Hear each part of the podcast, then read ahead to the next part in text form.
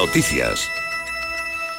Los 1.617 positivos de hoy marcan un nuevo récord diario de diagnósticos de COVID en Andalucía. El número de fallecidos baja de 25 a 6 en las últimas 24 horas, mientras que las hospitalizaciones se incrementan en solo 5 hasta alcanzar 945 pacientes ingresados por COVID. Informa Pedro Sánchez. La cifra diaria de contagios alcanza su mayor cota de la segunda ola de la pandemia, con Málaga como provincia con mayor número de positivos, rozando los 400. Córdoba suma 339 y Sevilla también casi alcanzando los 300 contagios diarios. Los hospitales andaluces alcanzan los 945 pacientes ingresados por coronavirus, 5 más en 24 horas y 137 más que hace una semana. De ellos, 126 se encuentran en una unidad de cuidados intensivos, 6 más que este jueves y 14 más que hace 7 días.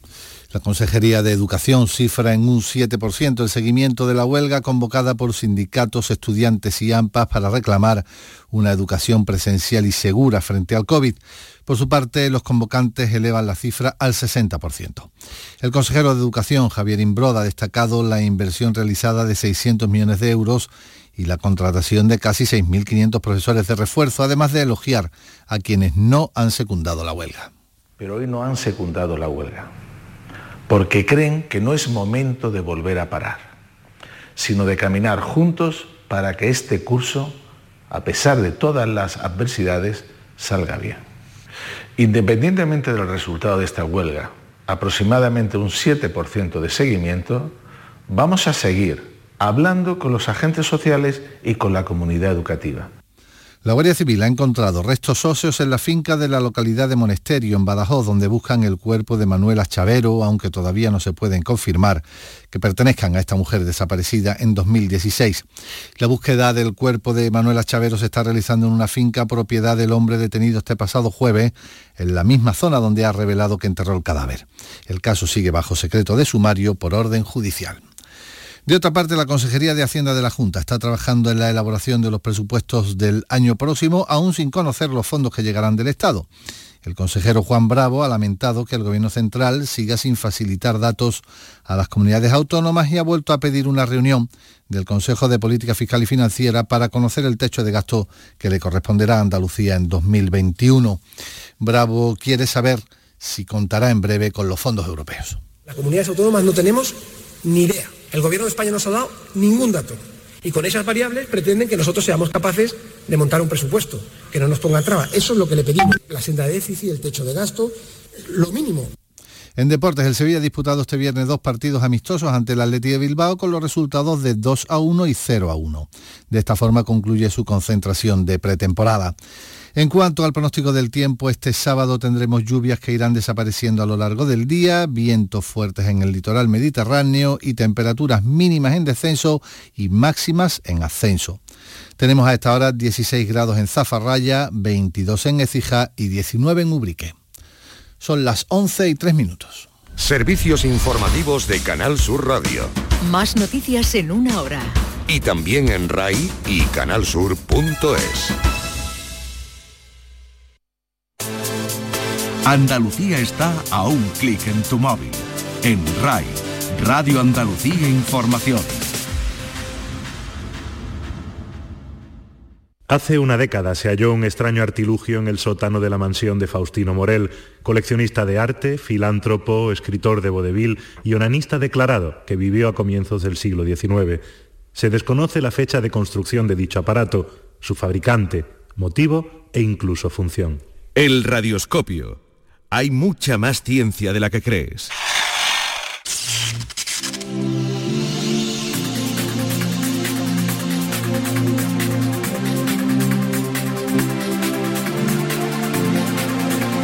El Radioscopio.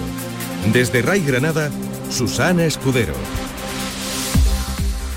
Está bien, pero hacemos este y ya está, ¿eh? Ninguno más en toda la temporada. Bueno, eso dependerá de cómo evolucionen las cosas, ¿no? ¿Y por qué pones esa voz? Pues es mi nueva voz para esta décima temporada. Pues es una mierda de voz, con perdón. Joder, solo intento hacer las cosas algo diferente, Susana. Llevamos 10 años en la antena, 10 años, y siempre hacemos todo igual. Tenemos que darle un toque diferente. ¿Para qué tenemos un radioscopio si no?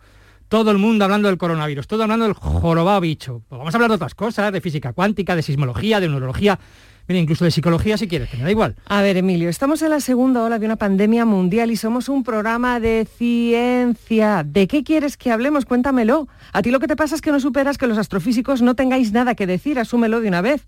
Mm. A que si al final sacáis algo relacionado con el virus vas a querer hablar de ello en el programa, como por ejemplo, la investigación es a la que participa el Instituto de Astrofísica de Andalucía para poder detectar el virus en superficie. claro. Pues entonces... Bueno, al menos prométeme que en esta temporada no vamos a discutir como los Roper. Lo llevas claro, será pringao. Hoy en el radioscopio Verano COVID.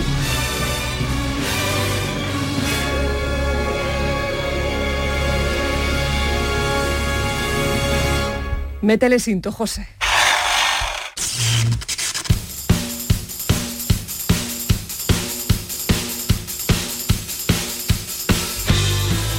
Hola, muy buenas y bienvenidos a una temporada más al Radioscopio. Iván 10. Este es el programa de divulgación científica de Canal Sur Radio y RAI. Un programa que es posible un año más gracias a la colaboración de Canal Sur y el Instituto de Astrofísica de Andalucía, un centro del CSIC que tiene su sede aquí en Granada. Su responsable de divulgación es el astrónomo y divulgador Emilio García, que como sabéis, después de este tiempo, es el que se encarga de manejar el radioscopio. Un aparato con funciones prodigiosas que nos ha permitido viajar en el tiempo, proyectar pensamientos, introducirnos en el cuerpo humano, viajar por el espacio, lo que haga falta para comprender mejor la ciencia una joyita y en esta edición con mascarilla puesta. ¿eh? Efectivamente, por eso nos estáis oyendo rarito. Bueno, y comenzamos como nos fuimos, dando un repaso a la situación actual de esta pandemia que sigue dando mucha guerra y además lo vamos a hacer con los mismos invitados con los que nos despedimos la temporada pasada inocentes nosotros pensando con la ilusión de que lo peor ya había pasado.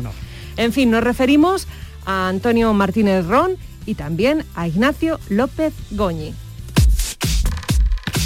Ignacio López Goñi, catedrático de microbiología de la Universidad de Navarra. Ha sido investigador en los departamentos de biología molecular y celular de la Universidad de Berkeley, California, y de microbiología molecular de la Universidad de Columbia, Missouri. Su investigación se ha centrado en el estudio de la virulencia de las bacterias y el desarrollo de nuevas vacunas. Compagina su labor docente e investigadora con una intensa actividad de divulgación científica a través de blogs y redes sociales. Autor del blog Microbio y El Rincón de Pasteur de la revista Investigación y Ciencia. Tres libros divulgativos publicados, Funcionan las vacunas, Premio Prisma 2018, Virus y Pandemias y Microbiota, los microbios de tu organismo. Hola Nacho, es un lujo volver a tenerte en el radioscopio. Gracias por estar con nosotros. Un placer estar de nuevo con vosotros. Hola Nacho, buenas noches. Eh, eh, Nacho, mm, contigo queremos hablar especialmente de tres noticias ocurridas este verano y que han sido especialmente destacadas. Bueno, la primera ocurrió hace escasamente una semanita y reconozcámoslo, pues ha sido un pequeño jarro de agua fría para, para eso que se llama opinión pública. La noticia saltaba hace apenas unas horas. La llamada vacuna Oxford que desarrolla la empresa AstraZeneca ha sido paralizada de momento. La razón, una reacción adversa en uno de los voluntarios. La Unión Europea tiene ya un contrato con esa empresa para hacerse con 300 millones de dosis cuando termine de desarrollarse. Estaba entre los proyectos más destacados en la carrera mundial para encontrar un fármaco contra la COVID-19. Bueno, hay que decir que el voluntario voluntaria que ha sufrido la mielitis transversa, que es una inflamación de la médula espinal, se recupera favorablemente. Nacho, esta vacuna eh, de la Universidad de Oxford y de la farmacéutica AstraZeneca es una de las que más esperanza nos había despertado, hasta el punto de que ya se había cerrado una compra masiva de dosis. El ensayo, eh, al parecer, se ha vuelto a reanudar después de que se paralizara cuando apareció ese primer, eh, digamos, efecto secundario, esa primera persona de quien no se sabía si la enfermedad dependía o no de la administración de esta vacuna. Bueno, eh, depende de quién escuches, o es una pésima noticia que se hubiera paralizado el proceso de la vacuna y que hubiera aparecido una persona enferma, o dependiendo de quién escuches, te decía que era una noticia maravillosa porque significaba que los controles funcionan. A ver, ¿con qué nos quedamos, Nacho? Pues eh, nos quedamos con optimismo moderado y prudente. Eh, a ver, esto es normal que pase en lo que se denomina la fase 3, que es esa fase en la que ya estás evaluando la eficacia de la vacuna con miles de personas, ¿no? Y entonces ahí cuando aumentas el número de sujetos en los que pruebas la vacuna, pues pueden ocurrir algunos fenómenos. Por una parte es bueno que esto se detecte antes porque lo que nos está indicando efectivamente es que la seguridad es lo primero y que se están poniendo los controles adecuados, pero efectivamente hay que ser prudentes. En las vacunas, en las vacunas hay, tres conceptos que son eh, esenciales. Eh, y además te voy a dar una regla mnemotécnica. La vacuna tiene que ser eficaz y eficaz en el matraz, efectiva, efectiva o efectivo en vivo y eficiente, eficiente para el gerente. ¿Todo esto qué quiere decir? Eficaz es que la vacuna, digamos, te, en, en, una población vacunada y no vacunada, pues veas que la enfermedad se reduce. Eso es lo que vemos en estos ensayos de fase 3, ¿no? Pero no tenemos que olvidar que siempre hay una fase 4 para ver si realmente es efectiva, efectiva en vivo, es decir, efectiva ya es en condiciones reales, es decir, cuando ya se vacunen a millones de personas y se verá si realmente esa vacuna es efectiva. O sea que tampoco tenemos que olvidar que después habrá una fase 4, donde podemos detectar esos casos raros, igual uno en un millón, etcétera, pero que los detectas cuando aumentas muchísimo la población. Y por último, lo último que has dicho eficiente para el gerente es que desde el punto de vista económico sea eficiente. Puedes tener una vacuna que te cueste mil euros la dosis, pero esto realmente no es, viable. Claro. Bueno, pues vamos con la segunda de las noticias. 11 de agosto, el protagonista se llamaba Sputnik 5 y no tiene nada que ver con cohetes espaciales acaba de registrar la primera vacuna contra el coronavirus. La ha llamado Sputnik 5. Y en la carrera mundial por la vacuna hay quien dice ser el ganador. Vladimir Putin anuncia que Rusia ya ha registrado la primera vacuna contra la COVID. Se y que lo ya adelantábamos se en los titulares. Rusia ha registrado una vacuna contra el coronavirus. Es el primer país del mundo que lo hace, así que nos vamos en directo hasta Moscú. Allí está eh, Nacho, esta fue la primera que, por cierto, ya ha comenzado desde la semana pasada a distribuirse en los hospitales rusos. Al Sputnik 5 le ha seguido una segunda vacuna rusa, Epivac Corona. Nacho, una vez se supo, comenzaron las dudas por parte de la comunidad científica internacional pues, ante el típico oscurantismo ruso. ¿Qué sabemos de las vacunas rusas? ¿Son fiables o no? Bueno, pues de la vacuna rusa al principio, eh, eh, el problema es, también es un problema de comunicación, ¿no? Es decir, tú no puedes hablar de los resultados de una vacuna en una rueda de prensa, porque eso es publicidad, ¿no? Lo que tienes que hacer es publicar los resultados, publicar. Entonces, primero dieron, digamos, la rueda de prensa, ¿eh? y luego ya se publicó, porque el 4 de septiembre, hace unos días, salió en Lancet ya los primeros resultados de lo que se llama la fase 1, fase 2, que en este caso se solaparon, ¿vale? Y que en 76 voluntarios, es decir, es una vacuna que se ha aprobado en 76 voluntarios, pues se ve que, eh, bueno, pues no hay eh, problemas eh, de, efectos secundarios graves, es, produce anticuerpos, es decir, la inmunogenicidad es buena, y esos son los primeros resultados, ¿no? Pero volvemos a insistir, hasta que no tengamos una fase 3 donde ya se mira la eficacia de la vacuna, pues, eh, pues no podemos decir nada. Es decir, todo esto lo que eh, es muy importante es que los análisis de las vacunas tienen que hacerse por agencias independientes con absoluta transparencia, ¿no? Porque realmente nos estamos jugando el futuro no de, no de estas vacunas del coronavirus, sino de la vacunación en general, ¿no? La gente tiene que estar, la población tiene que estar, bueno, pues suficientemente segura y confiada de lo que le van a proponer como vacuna pues sobre todo sea lo primero segura y después eficaz. Por eso insisto yo en la independencia y en la transparencia de todos estos, de todas estas informaciones. Claro, em, además la rusa pues no es la única vacuna que se está desarrollando en estos momentos. Cuando se hizo pública Sputnik 5 ya había otras tres vacunas en el mundo en fase 3, de la que la Organización Mundial de la Salud tiene conocimiento. Actualmente creo que son muchísimos grupos de investigación que están trabajando en vacunas. Según los datos, creo que hay unos más de 160 desarrollos en marcha en nuestro país, en Cuba, en otros muchísimos. Dos preguntas. La primera, ¿qué opinas de que todo el mundo, digamos, lance la perdiz por su cuenta y no haya una especie de esfuerzo integrador? Y yo sé que eso es difícil. ¿Cuál, en tu opinión, es la más esperanzadora? Bueno, en el fondo sí que hay un, hay un esfuerzo integrador, ¿verdad? Porque realmente jamás se había colaborado tanto a nivel de gobiernos, de, de laboratorios de investigación y de empresas farmacéuticas, ¿no?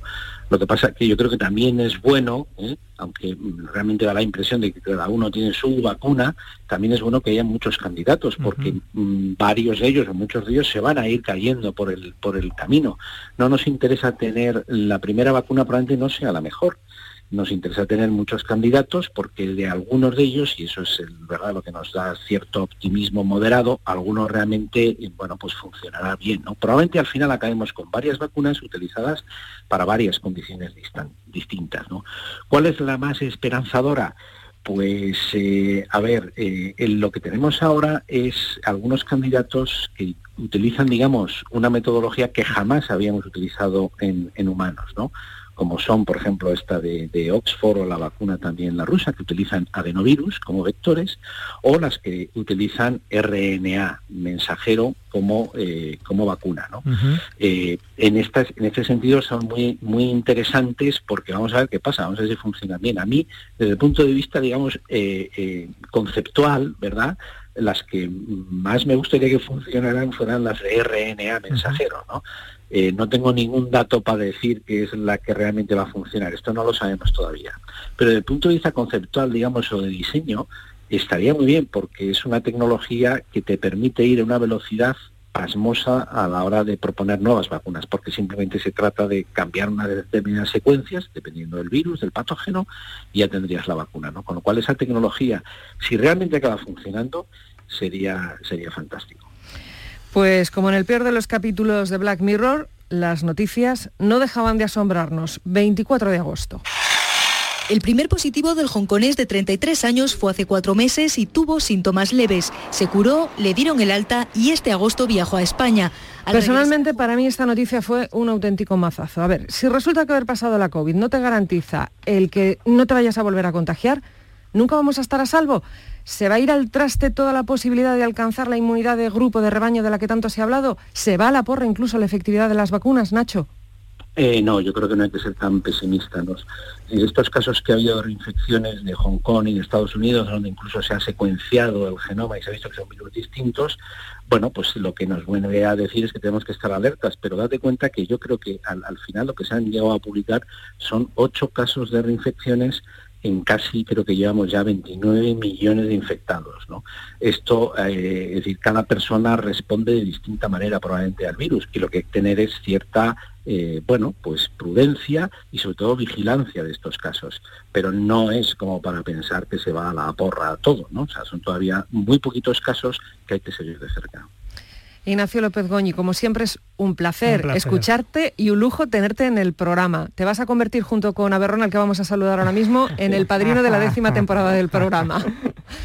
Pero esperemos que sea para hablar de otra cosa que no sea de coronavirus. eso, eso, eso, eso. Historia pasada. Eso es, eso es. Un beso grande, Nacho, gracias. Un, beso, buenas noches. Desde Ray Granada, el Radioscopio.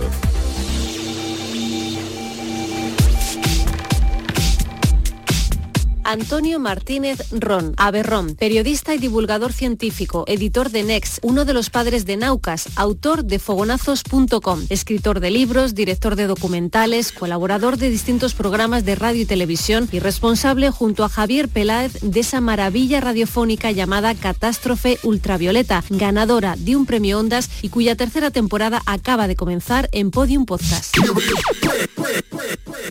Antonio, muy buenas, bienvenido también al Radioscopio, segundo padrino de la décima temporada.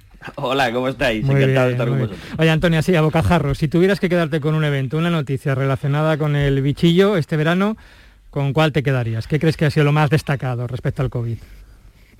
Bueno, yo creo que el titular con el que yo resumiría es que nosotros nos fuimos de vacaciones, pero la COVID siguió, siguió ahí, ¿no? Bueno, eso es. Nosotros me refiero sobre todo porque algunos no nos hemos ido de vacaciones, pero, pero la administración y los que tenían que estar pendientes de esto, pues parece que se relajaron bastante y apostaron todo a una casilla que, yo creo que ha sido un poco un, error, ¿no? El de reabrir el turismo y la hostelería y a partir de ahí buscarse cada uno la vida. A ver, Antonio, el número de contagios diario parece indicar que estamos metidos de lleno en la segunda ola, mucho antes quizá de lo que esperábamos y de lo que se anunciaba o por lo menos el número de PCR positivas parece que no deja de aumentar día tras día. En este sentido has publicado recientemente un artículo en Voz Populi donde destacas una frase de Carl Hege, a ver si lo digo bien, Hennegan, que es investigador de la Universidad de Oxford y que nos ha llamado mucho la atención. Dice, una PCR positiva no es lo mismo que un caso de COVID-19. A ver, ¿esto qué significa y hasta qué punto el hecho de haber aumentado drásticamente nuestra capacidad de hacer PCRs puede estar falseando el verdadero estado de la pandemia en nuestro país? Bueno, falseando no, pero hay un gran debate dentro de la propia comunidad científica por la imagen que tenemos del impacto de, la segunda ola, mal llamada segunda ola, porque yo tengo eh, mi propia teoría de que el ritmo con el que crece y la forma que tiene no es la de un tsunami, sino que está creciendo como una inundación paulatina, ¿no? El número de casos eh, se, se, detectan muchísimo más que antes y ahí está, ahí está la historia, que no puedes comparar eh, de ninguna manera los casos que detectabas en el peor momento de la pandemia, donde solo detectabas casos hospitalizados prácticamente, las personas, muchas de ellas pasaron eh, la COVID en casa, los casos más leves, sin que nadie les hiciera una PCR. Ah, no lo puedes comparar esas cifras con las de ahora, donde se hacen muchas más PCRs, aunque en España, por ejemplo, siguen siendo insuficientes, claramente. ¿no? Entonces el debate está en la propia comunidad científica entre los que creen que estamos utilizando una herramienta de medición que fue muy útil en el peor momento de la pandemia, como son eh, estas, estas pruebas de PCR, que son más, eh, digamos, trabajosas y que dan los resultados después de varias horas y, análisis de laboratorio. Y entonces el, debate está en si ese, eh, esa forma de medir en este momento pues resulta efectiva o nos está dando una imagen eh, de las cifras que cuando comparamos nos asustamos eh, por encima de lo, que tenemos una imagen como muy grande, muy tremenda de la ola que está llegando. Eh, en España, por ejemplo, esto es muy preocupante, ¿no? Este debate puede ser más interesante en otros países donde realmente la diferencia entre lo primero y, lo de ahora es muy grande. Ahora en España, como tenemos esta tendencia somos los que más contagios tienen en Europa, pues las PCR eh, lo que sucede es que se están bloqueando. Eh, volvemos a tener otra vez un colapso porque se hacen rastreos en la población. Eh, todo esto llena los recursos de los laboratorios que no dan, que no dan abasto.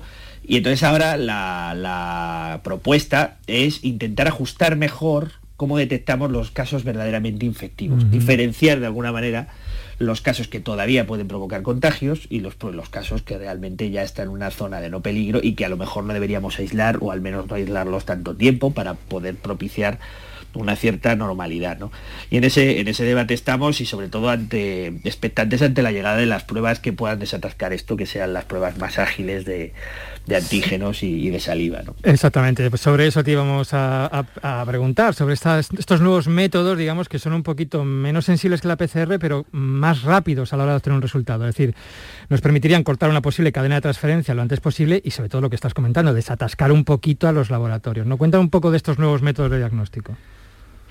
Claro, ahí está la paradoja, ¿no? El que necesitamos tener pruebas de menos sensibilidad para ser más eficientes, es decir, que detecten un poco más abulto, más rápido, en 15 minutos. Estas pruebas de antígenos, la PCR lo que hace es que te, cogen una muestra nasofaringea, y luego analizan ese tejido y de ahí, eh, digamos que la prueba de la polimerasa detecta y amplifica eh, las cadenas de ARN que queden por ahí del virus. Si te puede pillar eh, con pocas de salida o empezando, con pocas también, entonces ahí es difícil diferenciar. En este caso, las pruebas de antígenos, eh, digamos que van más al grano, porque lo que detectan son las proteínas que el virus produce una vez que ha infectado las células. Y son proteínas muy específicas de ese virus. Y como es tan específico, tienes con estas pruebas de antígenos por el momento y mientras las están ajustando parece que es así, una, eh, una alta especificidad. Si encuentras estas proteínas en el paciente con una prueba rápida, que tarda apenas 15 minutos, puedes decir con mucha seguridad que este, es un paciente positivo y en fase infectiva. Entonces, eh, digamos que en ese momento lo que se propone es hacer millones de estas pruebas que desatasquen un poco la atención primaria, las urgencias y demás, y que den resultados en la misma consulta del médico, que no te tengas que ir a casa con todo este dilema que está viendo de que mucha gente se va a casa, le dicen que no salga porque está a la espera de la PCR y sin embargo sigue haciendo vida normal, pues porque o no se lo puede permitir o, porque es un responsable, ¿no? Depende de cada caso particular.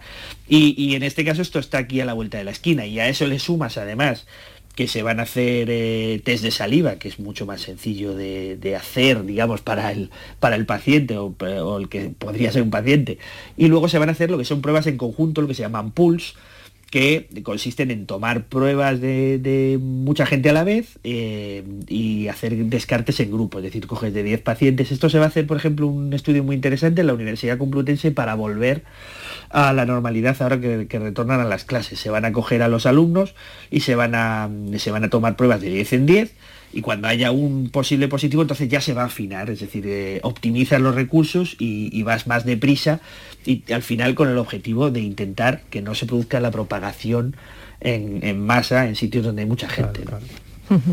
En cualquier caso, el número de personas hospitalizadas como el número de casos no deja de aumentar y relacionado también con esta segunda ola o inundación, como, como tú has dicho cuando te preguntábamos antes, Antonio, ¿crees que será menos duro porque en estos meses, quieras que no, hemos aprendido algo sobre el virus, sobre el coronavirus y también sobre los tratamientos? ¿O mm, te lo digo porque te estás convirtiendo en la bruja Lola de esto?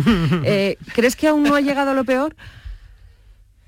No, no me gusta hacer predicciones, hombre. A priori lo que yo intento es trasladar lo que me dicen a mí los expertos. Casi todos tienen la impresión de que por muy mal que se pongan las cosas nunca van a estar tan mal como en el momento que nos pilló desprevenidos, porque ahora ponemos muchísimos más medios, sabemos dónde, dónde estamos, qué hacemos, cómo tratar a los pacientes, eh, no estamos tan despistados como al principio.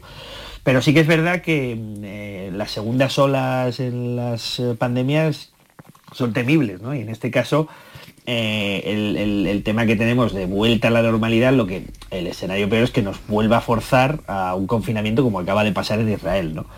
Y eso, a mí, o sea, donde está el verdadero peligro es en el escenario económico, ¿no? Es decir, no hemos hecho bien los deberes, no, hemos sabido además eh, coordinar fuerzas entre administraciones y hemos vuelto al colegio en las peores condiciones. Esto es un drama porque si ahora eh, resulta que la transmisión comunitaria en algunos lugares, como la Comunidad de Madrid, eh, el colegio es un factor que lo empeora, pues tenemos un escenario de aquí a un par de semanas en el que esto se habrá propagado todavía más y será mucho más negativo. Eh, los, hospitales en el centro de, Madrid y en zonas como donde yo vivo ya están por encima del 50% de ocupación en, las plantas normales y, más todavía en las UCIs, es decir, que, no es un escenario halagüeño. Dicen que ahora empieza a haber una meseta, pero es un poco impredecible porque hay miles de factores que, están en juego, desde el comportamiento de la gente, las medidas que toma la administración y demás. Entonces, a ver, eh, yo soy pesimista en el sentido de que me siento fatal porque no, es un fracaso colectivo no haber controlado esto mejor como han hecho otros países.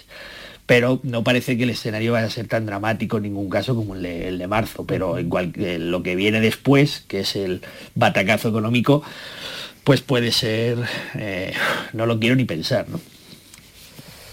Bueno, pues Antonio, como te dijimos en la otra ocasión que tuvimos de hablar contigo, en plena primavera, cuando estábamos en lo peor, te agradecemos muchísimo que nos hayas acompañado y como decía también López Goñi, ojalá sea la última vez que tienes que estar en el radioscopio para hablarnos de coronavirus. Ojalá, ojalá y no, no hablemos por ello, pero bueno, me imagino que vamos a estar toda la década hablando de las consecuencias, o sea que no nos vamos a librar tan fácilmente. Mm. Un beso enorme, Antonio, y mil gracias. Enhorabuena por tu trabajo. Nada, un abrazo a vosotros.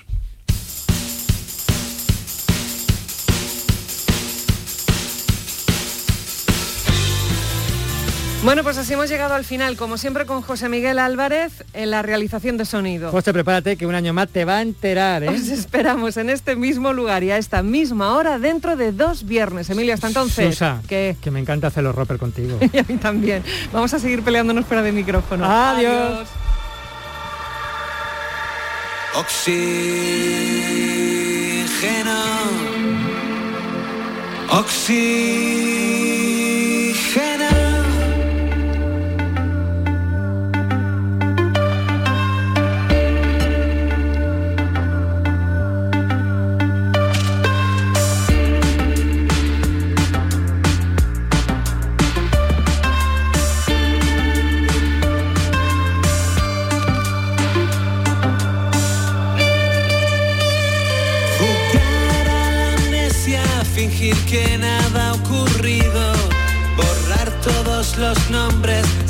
Sepultarlos bajo el ruido.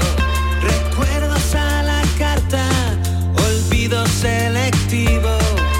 Sal de tu casa, cierra la puerta. Estrategias de supervivencia. Estrategias de supervivencia. quemando los diarios, tachando las agendas,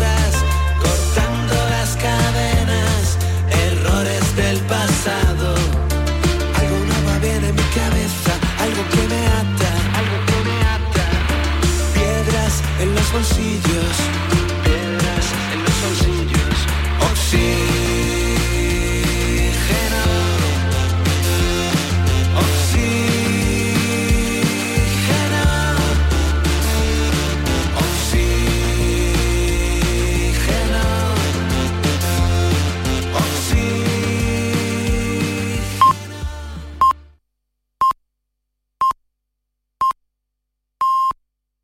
Andalucía en directo. Gracias por acompañarme a comprar. No quería molestarte, pero es que con las muletas es complicado. Nada, nada,